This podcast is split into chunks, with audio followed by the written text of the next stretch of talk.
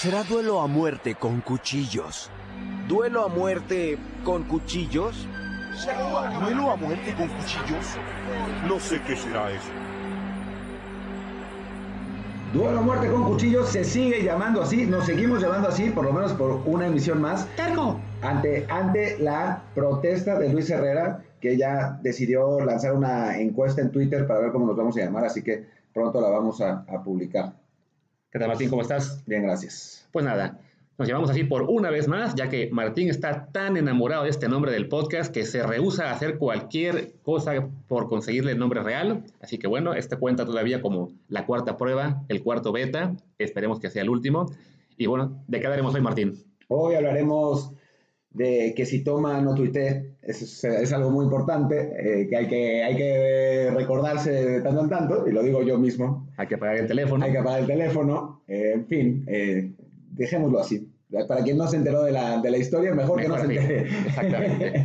no, oye, seria- seriamente hablando, vamos, nuestro tema principal del día de hoy es a partir de lo que hizo Raúl Jiménez en el partido contra el Tottenham, que marcó eh, un- otro muy buen gol y que con eso se, está, se, se convierte en uno de los, una de las mejores actuaciones, no, solo con este gol, sino en general una de las mejores actuaciones de, un delantero extranjero, eh, de un delantero mexicano en, en el extranjero.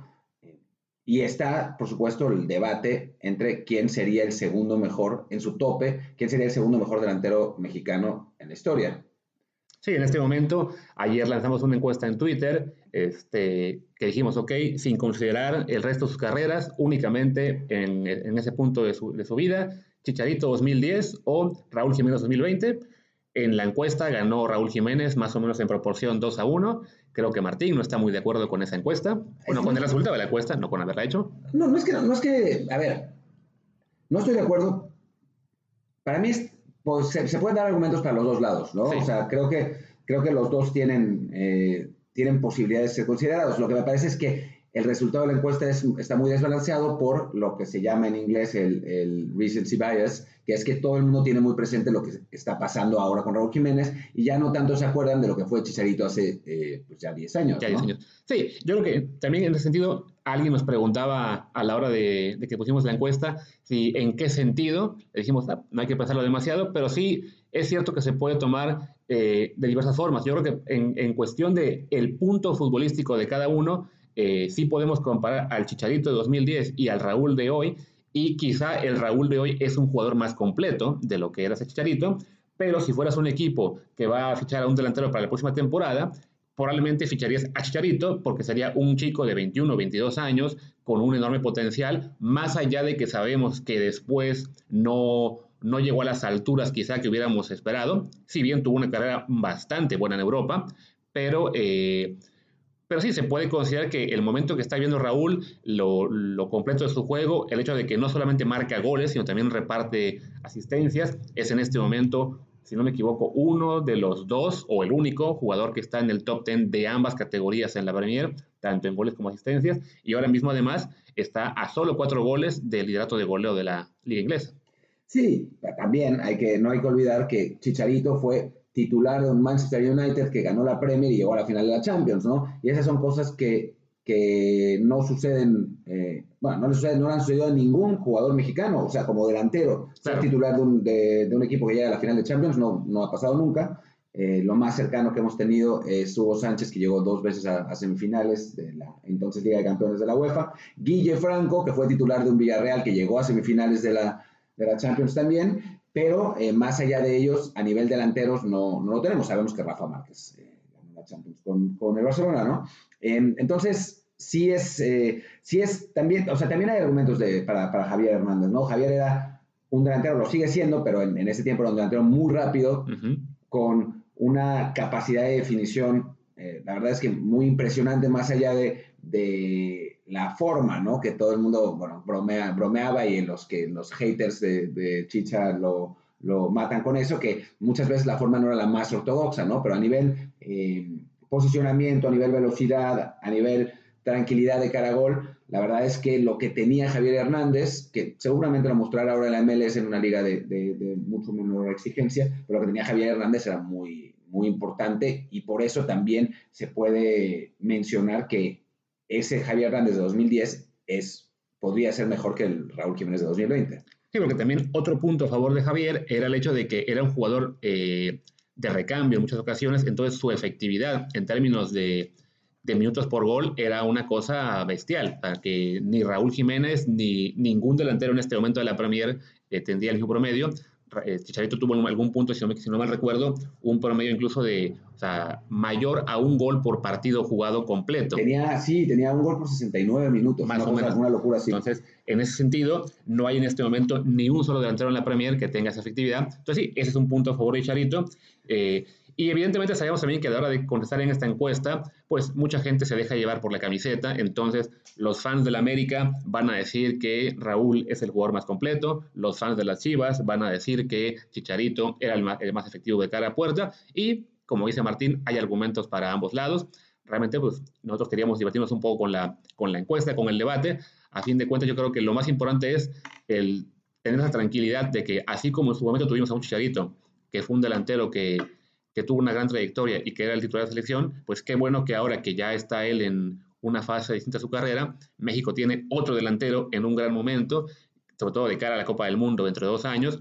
Creemos que Raúl va a ser sin duda el delantero titular de la selección mexicana. Debería. Y pues ojalá se mantenga así, por lo menos hasta que Macías termine de, de desarrollarse y tome su lugar como el 9 de la selección. Sí, bueno, Macías eh, está pintando muy bien. Ahora podemos pasar a, a nuestro siguiente tema, eh, que es, el, digo, Macías, Chivas, la, la, la Liga MX.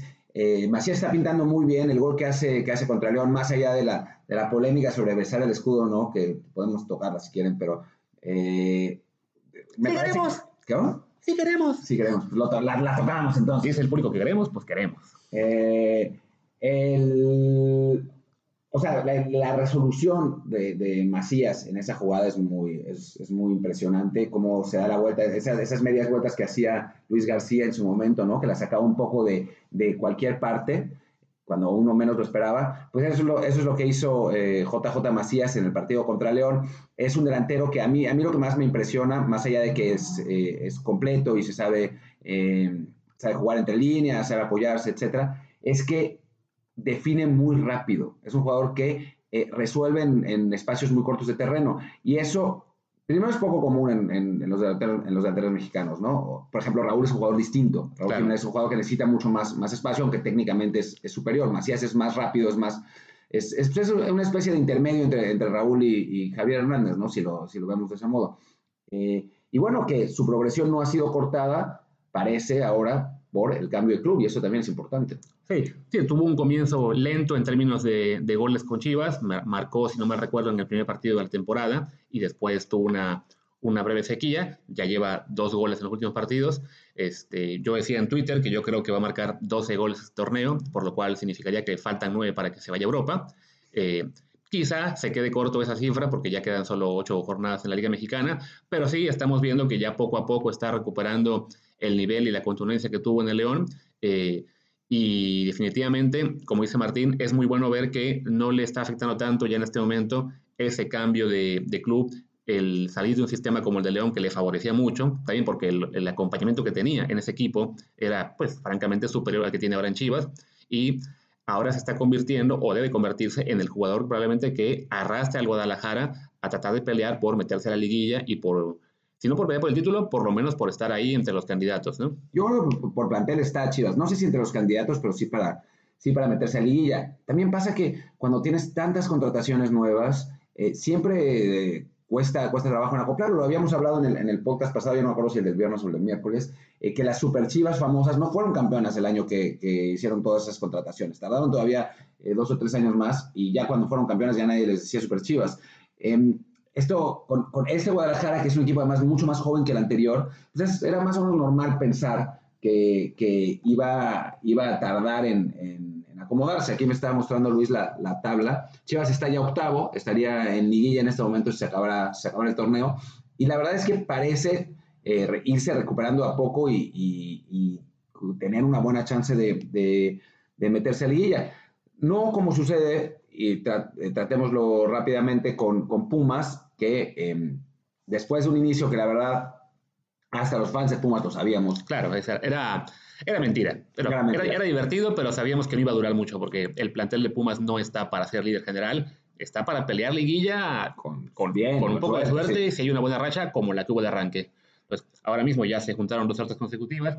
Hablábamos ayer, Martín me comentaba que se podría dar que lleguemos incluso a cuatro derrotas consecutivas considerando los rivales que siguen. Es- Esperemos que no, porque el que sigue es América y nos molestaría mucho perder Sí, ese el partido. calendario, es, el calendario es América, después de visitante contra León, de local con Tijuana, que ese parece más, más tranquilo, y después eh, de visitante Cruz Azul.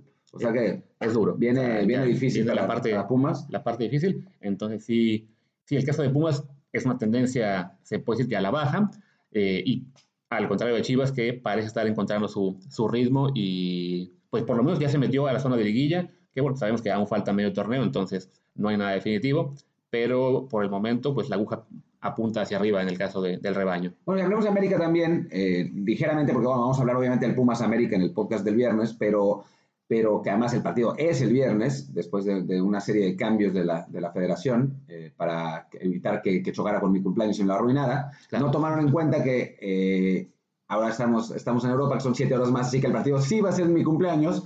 Y bueno, en fin. Eh, gracias, gracias, eh, Enrique Bonilla. Una más.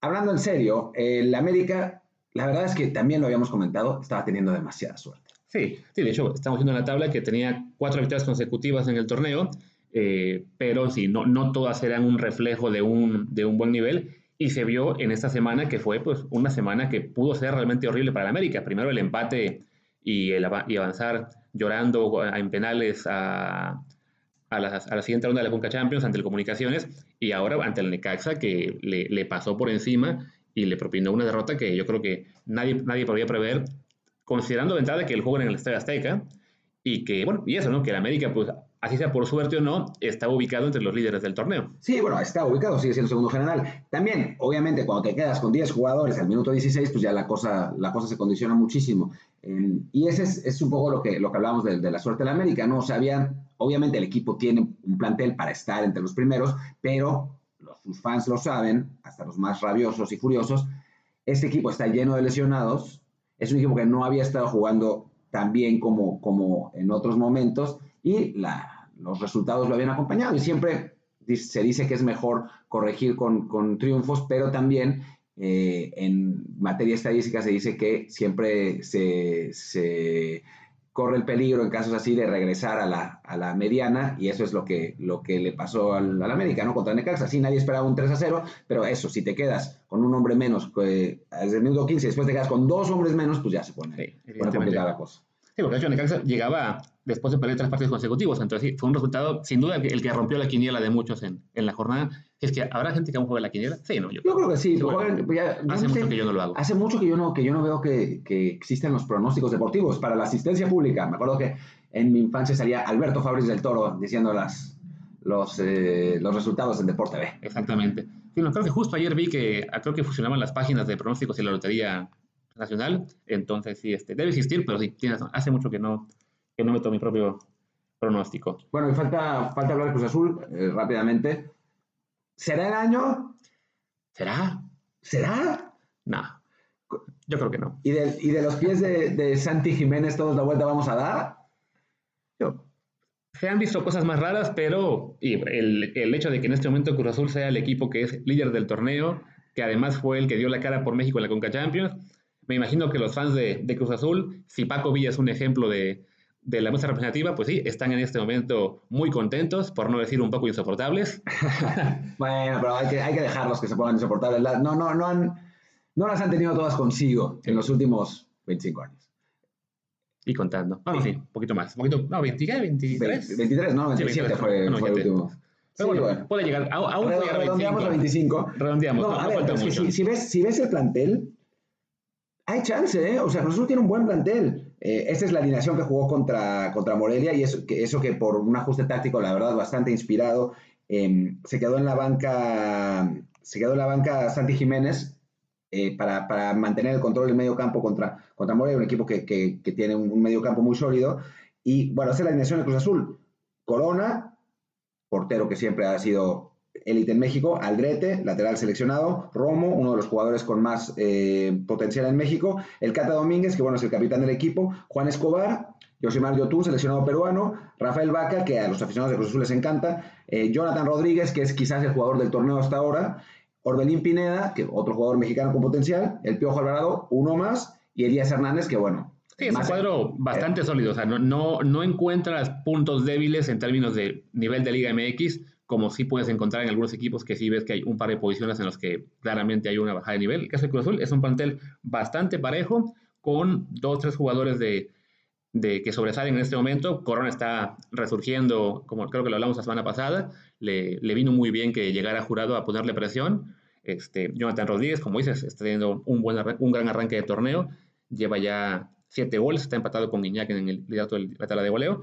Y sí, el resto de jugadores que la, afición de Cruz Azul conoce muy bien y que en este momento están rindiendo pues a un nivel muy cercano a, su tope, ¿no? El caso de Vaca, el caso del Cata, eh, Elías Hernández, Roberto Alvarado creo que también está empezando a, retomar un buen nivel, entonces... Además tiene un jugador que se llama Jaiber Jiménez, que me encanta, me encanta su nombre Jaiber, yo pensé que era, que era un, seleccionado hondureño, pero no, es un jugador de 25 años, lateral mexicano, que eh, se había dado sus pasos en Cruz Azul Hidalgo y ahora ya se pues ya se, se consolidó. Ahora, hablaremos más adelante de, eso en algún momento en, la vida, pero, a ver, lo de jurado es rarísimo. Primero, está jugando con la sub-20. Después, jugó un partido de Coca Champions. El otro partido de Coca Champions lo jugó Guillermo eh, Allison. Pero el portero suplente para el partido de Cruz Azul fue Andrés Gudiño. O sea, Cruz Azul está usando cuatro porteros está rotando cuatro porteros en, los tres torneos, de algún modo. Y súmale todos los porteros que tiene en el banquillo, Ciboldi, Conejo Pérez, o sea, es, una mezcla de...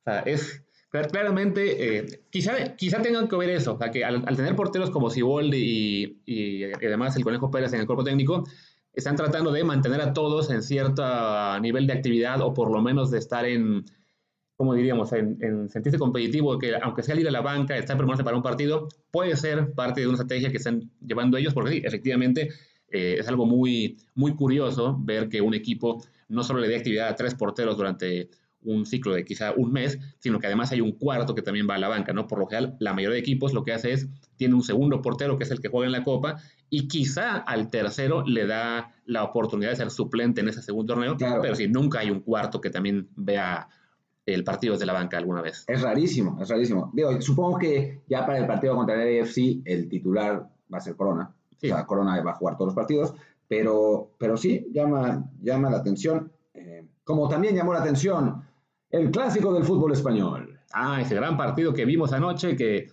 pues la verdad es que no, no, llamó la atención, pero no fue tan bueno como podíamos esperar, yo creo. A ver, fue interesante, pero sí ciertamente cuando un partido te definen jugadores como Vinicius y Mariano, es que hay algo que no está bien, ¿no? Y del otro lado, el 9 que entró de cambio es Martin Bradwaite, que todo bien y jugó bien Bradwaite y Mariano hizo lo que, lo que hizo y Vinicius es un jugador que si los partidos se jugaran en, en tres cuartos de cancha sería el mejor jugador del mundo. El asunto es que eh, cuando llega al último cuarto se convierte en reboticius y mete todos los goles de rebote. Incluido el de ayer. Incluido el de ayer que yo también creo que iba hacia, o sea, no iba ni siquiera a portería otra vez. Sí, no, como, o sea, a, a lo sumo lo iba para Ter Stegen, pero no, no, no parecía llevar dirección de puerta, pero tuvo la suerte de que Piqué hizo contacto y se metió en ese pequeño resquicio que había ahí. Que Piqué defensivamente, e, esa jugada, entra Vinicius por, por la banda izquierda y Piqué lo va consintiendo, consintiendo, consintiendo. Y cuando sale saca el rebote. Yo no, no entendí, por cómo estaba la línea del Barça, por qué no salió a, tapar. Yo creo que le dio miedo que lo, que lo, recortara, ese, lo recortara hacia afuera, pero no le puedes dejar esa, esa Sí, sí, fue, igual fue muy extraño la forma en que, que Piqué encaró esa, esa jugada.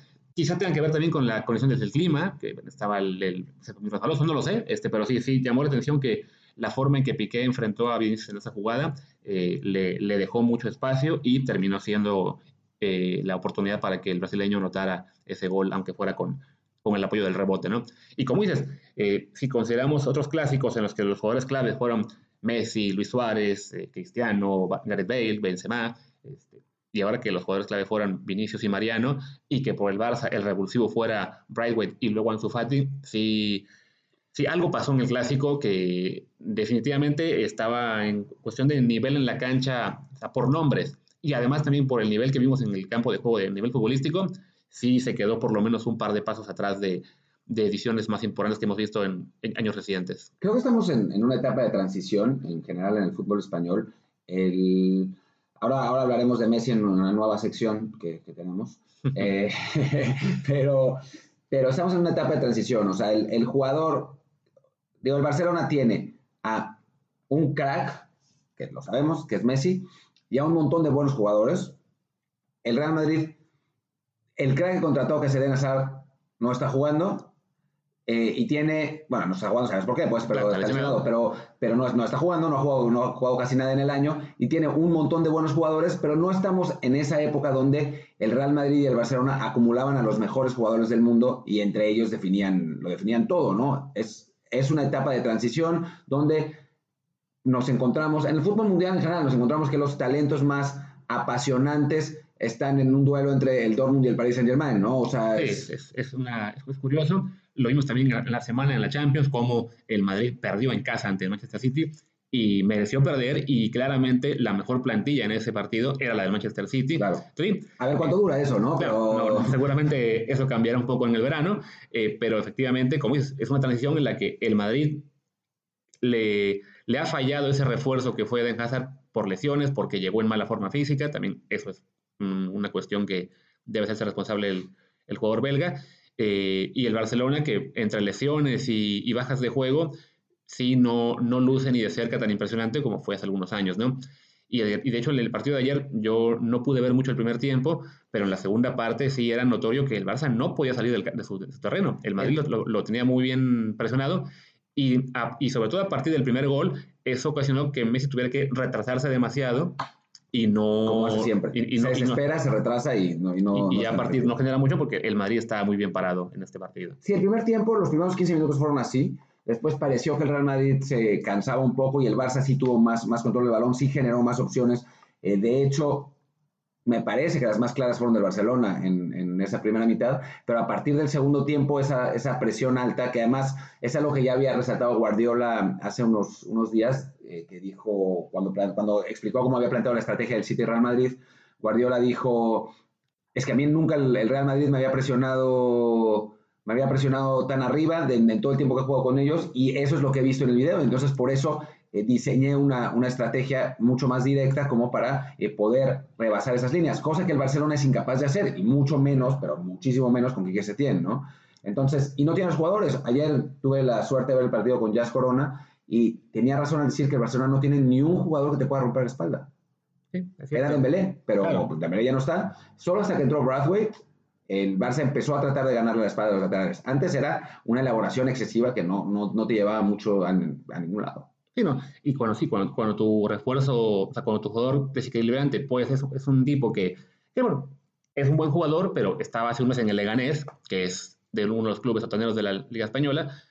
Algo, pasa, algo, o sea, al- algo se ha torcido para el Barça. Evidentemente las lesiones han influido mucho, el hecho de que no está Dembélé, no está Luis Suárez. eh, Que Luis Suárez no te rompe la espalda, pero ni- no, no le rompe la espalda ni el mesero para ir por, por otro, otro pedazo de asado, ¿no? Pero pues te, te- aporta algo más No, que un, un grado de- de peligrosidad que ayer el Barça no tenía. Este, y, y en el momento en que hacen el cambio del que sale Griezmann para que entre en su Fati, también es, una, es reconocer que el francés no, no está aportando, tampoco no está No. rindiendo. Tuvo una oportunidad muy, muy clara en el primer tiempo, y la recuerdo, que la mandó, la mandó eh, muy, muy alta. eh, pero ese, eh, pero sí, no, no, él él tendría que ser el jugador quizá que haga la diferencia cuando Messi no puede solo y no lo está haciendo. No, no, es un jugador. Griezmann es finalmente un jugador complementario, ¿no? O sea, en- era complementario en el sistema del Cholo, que es, es un, un sistema que funciona precisamente para funcionar como tal, ¿no? Y Eso que acabo de decir, si editáramos este podcast lo deberíamos borrar. Pero no lo en haremos. fin, pero no lo haremos. No lo haremos. Es, en fin, el sistema del Cholo funciona más allá de los jugadores que tenga, ¿no? Está, ha, ha estado diseñado así, han ido y venido jugadores, sobre todo de, de ataque, y ha seguido funcionando. Eh, la salida de, de, de Griezmann al Barcelona era en principio para poder, para que el Barcelona, en el Barcelona pudiera maximizar su talento. No ha sucedido así, sigue siendo un jugador complementario, y entonces si Messi no anda, como no anduvo el- en el clásico, pues se vuelve muy complicado y no hay nadie más. Sí. O sea, Arthur es, a mí me encanta Arthur, pero no es ese tipo de jugador. Busquets es un excelente jugador, no es ese tipo de jugador. Eh, no hay nadie más que te pueda realmente eh, aportar esa, ese desequilibrio para definir un juego. Pero definitivamente, el Barça en este momento eh, tiene un muy buen mediocampo, pero es más, eh, eh, es, un mediocampo al que le falta desarrollar juego hacia adelante y que no depende todo solo de Messi. Y en un partido como el de ayer se nota mucho. Y ahora, para nuestra nueva sección que dice ta ta ta ta ta ta, ta se, acabó, la mentira. ¿Cuál mentira se acabó? ¿Se acabó la mentira del Liverpool o se acabó la mentira de Messi? O la del Watford. La del Watford era la mentira que no le podía ganar a nadie. Pero, pero bueno, como no, tenemos, que no creo que tengamos aficionados del Watford aquí, eh, pero Liverpool puede ser. Saludos eh, a, fans de, de Allison. Em, ¿Qué mentira se acabó? ¿La de Liverpool o la de Messi? Bueno, la verdad es que la de Liverpool es, es complicado. Eh, darle un palo a un equipo que iba invicto hasta la jornada que 26 en la Liga Premier. Pero bueno, sí, fue una sorpresa verlo caer por 3-0 ante un equipo de los sotaneros de la, de la Premier. Y además, esto no afecta sus posibilidades de título realmente en la, en la Premier. Va a ganar eh, con muchas jornadas de diferencia, pero sí. que se suspenda por el coronavirus. Ese sería un problema, claro. Y que digan que se queda vacante. Pero sí, por lo le, le, quita la posibilidad de igualar al Arsenal como el segundo equipo imbatible de la, de la Premier League, que sin duda es un, es un logro que, no, que, que, les hubiera gustado conseguir, más allá de que el título de la liga es claramente la prioridad. Y este... La preocupación creo es que son dos derrotas en los últimos tres partidos eh, y el momentum, o sea, los equipos tienen siempre distintos picos de forma, es normal, ¿no? Pero sí, el Liverpool, que había estado tan bien, tan constante durante todos estos, eh, todos estos meses, sí parece encontrar pues dudas en su rendimiento en un momento muy importante, ¿no? O sea, porque no solamente fue la derrota contra el Atlético y esta contra el Watford, sino que bien pudo haber perdido contra el West Ham la semana pasada también. Le ganó 3 a 2 con, eh, metiendo dos goles por, errores de Fabianski. Entonces, es preocupante que en camino a un complicado partido de vuelta en la Champions contra, contra, el Atlético e incluso ganando ese, una eliminatoria de Champions contra quien sea, que sin duda será más difícil, no, no parece llegar en el mejor momento. Sí, definitivamente. Lo comentábamos creo que el miércoles. Yo decía que me parece que el Atlético tenía muy complicado avanzar ante Liverpool porque, pues por el nivel del equipo, pero efectivamente ahora, después de ya considerar tres partidos de, de muy dudoso eh, resultado para el, para el cuadro de Jurgen Klopp, si uno empieza a pensar, ok, quizá está cayendo en ese punto del torneo en el que hay un bajón de rendimiento y efectivamente puedes perder eh, en una, es lo que a siempre la Champions League. La Champions League no siempre le gana al mejor equipo, sino el que mejor llega a los últimos meses. Que fue Liverpool el pasado. Exactamente. O, lo que le pasaba, por ejemplo, en su punto más alto al Barcelona, que se reventaba en enero jugando Liga y Copa con los titulares casi siempre, y llegaba a marzo con lesionados, con bajas de juego, y lo echaban equipos como el Paris Saint Germain, en su momento lo echó la, Roma en esa remontada. Y el Madrid, y el Madrid campeón ha sido campeón sin ser tampoco el, el, equipo top de Europa. No, evidentemente es el campeón, no, no, no vamos a demeritar esos títulos que obtuvo eh, con Cristiano Ronaldo y, y, Zidane, pero sí era un Madrid que, salvo una, salvo una temporada, no era el equipo dominante en España, era, ese era el Barcelona, que tenía un gran... Esa, y esa temporada, hay que recordar que el Real Madrid, en un momento del torneo está 10 puntos abajo del Barça, le gana 2-1 el clásico aquí, en, Barcelona, en el Camp Nou, y a partir de ahí empieza una remontada loca que le, que le permite, eh, bueno, pues encarrilarse ya, ya al final y ganar, ¿no? Pero, pero no es, nunca fue muy dominante en Liga ese Madrid. Sí, definitivamente. La, que ganó, al final, sí, la ganó creo que por un punto, bueno, Este, y como, la, y como explicaba Martín, en qué circunstancias. Este, pero bueno, regresando al tema de Liverpool, eso es lo que podemos ver, ¿no? Es, es, es, a veces es cuestión de puntos de picos de rendimiento y si el Liverpool, que tuvo un pico de rendimiento impresionante de septiembre a enero, ahora está cayendo en, una pequeña baja, pues si no despierta pronto, como dice Martín, quizá, no, quizá alcance para subir Atlético, pero no sabemos qué rival le pueda tocar en una siguiente ronda. Y entonces sí es en este momento, pues un momento para preocuparse más, para, para que Jurgen Klopp analice el estado de forma de sus jugadores y haga los cambios que vean necesarios, porque si no, eh, la, la temporada perfecta que estaban teniendo, pues poco a poco em, empieza a decaer. Y si bien de todos modos va a ganar la Premier League, porque ya la distancia que tiene es demasiada, y solo ganar la Premier ya sería un exitazo para, los, para, sus fans que llevan esperando no sé cuántos, 20 años o más, o más de 20 años por, por un título. Eh, de hecho, el Liverpool nunca ha ganado la, Premier. como tal.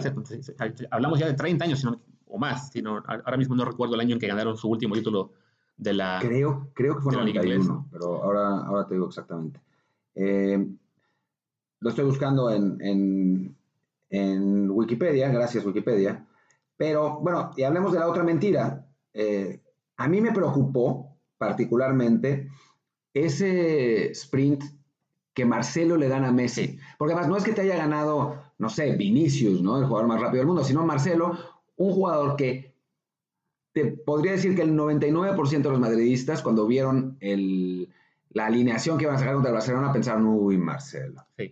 Hay que decir que Marcelo, a decir verdad, jugó bastante bien. Sí. quizá el mejor del equipo. Sí, no, o sea, él estuvo muy bien y de hecho, después de ese sprint que menciona, Mar- que menciona, que menciona Martín, en el que Marcelo logra sacar el balón a Messi, que iba ya en mano a mano con Courtois, 89-90, Liverpool, la última. Exactamente. En ese sprint, a los pocos segundos, la transmisión de televisión, al menos la de Bein Sports en Estados Unidos, que es la que estaba lloviendo, eh, pusieron el, ah, el, el tope de velocidad de cada uno. Messi corrió a 29.5 y Marcelo a 30 punto algo. Entonces, sí es de que aparentemente Ma- Marcelo, eh, si no es un resurgir, por lo menos ayer estaba en buena forma física, estaba muy conectado y tuvo un gran partido, pero sí, cuando ves esa jugada del que, había- del que había sido el peor jugador de Madrid en los últimos meses y que Messi no que- superarlo, Claro, ya, que habían culpado de estar gordo y estar en mala forma física. Digo, Marcelo en su tope, hace un par de años, tres años, era espectacular, era buenísimo, era súper rápido. Este Marcelo lo estaban matando porque no, no, alcanzaba, no alcanzaba ni un carro con cuatro mulas y siete, y siete, no sé, pedazos de paja, pero, pero aquí alcanzó a Messi, le, le quitó el balón y en general Messi tuvo poca incidencia en el partido.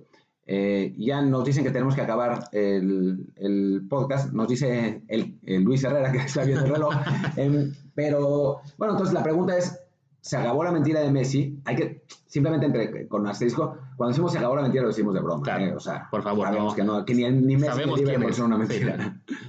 Eh, ¿Se acabó?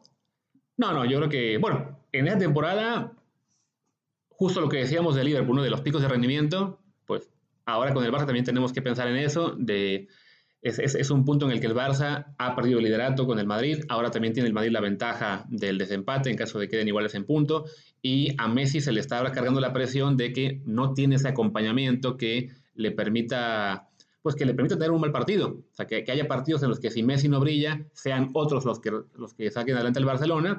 Este, y, al, y, cuando, y lo hemos visto en otras, en otras ocasiones, perdón, que cuando Messi se queda solo, pues eh, tarde o temprano el Barça pierde porque este, siempre ha sido un equipo en el que Messi es la figura, pero necesita mucho complementos que le permiten tener buenos partidos este, al club sin depender siempre del argentino. Sí, pues vamos a ver, vamos a ver, pero es, es normal. Lo hablábamos además curiosamente el, el viernes en, el, en, en, la sección de Yo opino que, o ya no me acuerdo cómo era. Yo creo que. Yo creo que, que si decíamos que estábamos, estábamos a punto de ver el final de la era de Messi y lo dudábamos un poco, un partido no dice nada, pero sí ciertamente en el momento que a Messi se le acabe por completo la, la parte física, pues obviamente va a tener la, la parte mental y eso, pero, pero ya no va a poder ser ese jugador justamente en este partido no lo fue y el Barcelona perdió porque depende tanto de él. Ahora, después mañana le hace cinco goles a Levante y ya se nos olvida a todos, ¿no? Pero por el momento sí, pues nos dio por lo menos un pequeño destello de lo que podría ser el futuro. Sí. Y bueno, antes de cerrar, eh, comentamos, el Madrid queda un punto arriba del Barcelona, en este momento que, y parece tener ya que enfocarse en la liga porque en la Champions ve muy difícil. ¿Cómo ves entonces el panorama de la liga española en particular? Yo creo que va a estar peleado hasta el final. O sea, a final de cuentas, ninguno de los dos equipos ha sido realmente regular. O sea, el, Madrid acaba de dejar eh, puntos también. Entonces, me parece que va a estar parejo hasta el final. Creo que a nivel, a nivel talento, todavía el Barcelona me parece que está un, un poco adelante. El problema es que tiene tantos lesionados que está, está realmente complicado. Eh, pero bueno, ya hemos visto a Zidane ganar torneos con Madrid, con, con Real Madrid es eh, de menor nivel, así que no, no me parece descabellado que puedan ganar la Liga. Sí, la Champions no veo cómo se la sacan al, al City en el, en el, Etihad de visitantes. Corte A, 1-3 y avanza el Madrid. Claro, ha pasado. puede pasar, ¿no? puede pasar. Lo, lo, dijimos con la Coca Champions y no, no, no, nos salió muy bien los pronósticos de eso. Entonces, ah, oye, no hablamos del tema de Macías. Hablamos del tema del de Macías. escudo. Ah, claro. de besar el escudo. Sí, solo un comentario rápido. A ver, porque sí, a, ayer fue muy, eh, en, sobre todo en Twitter, que lo, lo, seguimos mucho, quizá demasiado, este, pues sí, había gente eh, brincando por el hecho de que, de que Macías pese el escudo. Yo digo, gente, relax, o sea, no... Eh, de entrada, entienden que los jugadores de fútbol, todos, en los juegos profesionales, se deben al club con el que están, no pueden este, hacer una declaración de amor eterno al club anterior. Y el caso de Macías, yo lo veo simplemente como es que es alguien que se está comprometiendo con el club en el del momento, ¿no? O sea, no... Bueno, al final de cuentas Chivas es el club del que salió, o sea, tampoco es que se haya ido a América y se haya, haya besado el, el, escudo del club, ¿no? No sé, y, o sea, el tipo estaba entusiasmado por estar en el León porque le habían dado su chance, entonces pues, le quiere a León. Está entusiasmado por haber vuelto a Chivas. Y después, cuando se vaya a la Real Sociedad, va a estar entusiasmado por sí, la Real Sociedad. Exactamente. O sea, no, no olvidemos que tiene 20 años. Sí a esa edad, también, o sea, no, no solo en términos futbolísticos, ¿cuántas novias no tuvo uno siendo Exacto. joven? Y a, todo, a todas las amó y, que, y quiso, y de repente te acuerdas, ah, pues. Había, hay una, una canción de. de Besé más de un escudo en, en, su, en su momento. Exacto. Hay una canción de Gardel que dice: eh, Hoy una promesa, mañana una traición. Amores de estudiante, flores de un día son. Entonces, pues ahí va, ¿no? O sea, okay, la podemos, hay que buscarla para, para ponerse la Macías la próxima vez que, hablemos de él. y, pero bueno, por lo pronto yo creo que este es un buen punto para, para poner pausa, para dar gracias a nuestros amigos que nos están siguiendo ya por Spotify, ya por Google Podcast. A nuestros patrocinadores. Que son ninguno. Ojalá que Pronto. alguno aparezca. Y esperemos que ahora sí, el siguiente podcast, el del miércoles, ya va a ser con el nombre oficial que tenemos que decidir hoy. Eh, por lo pronto, sigan enviando sus comentarios, qué les gusta el, el programa, qué no les gusta. Si el, el, audio hoy creemos que va a ser un poco mejor, si no lo es, díganos. Pues sí. Si yo hablé un poco más lento, eh, pues qué bueno. Y si todavía me trabo, también díganmelo para que yo siga eh, procurando mejorar. Ya estoy haciendo mis ejercicios con la, con la pluma en la boca para hablar mejor. Y bueno, por ahora es todo por hoy. Es todo, muchas gracias. Muchas gracias, Luis. Eh, gracias, Martín. Y bueno, pues hasta, hasta el miércoles entonces. Hasta pronto.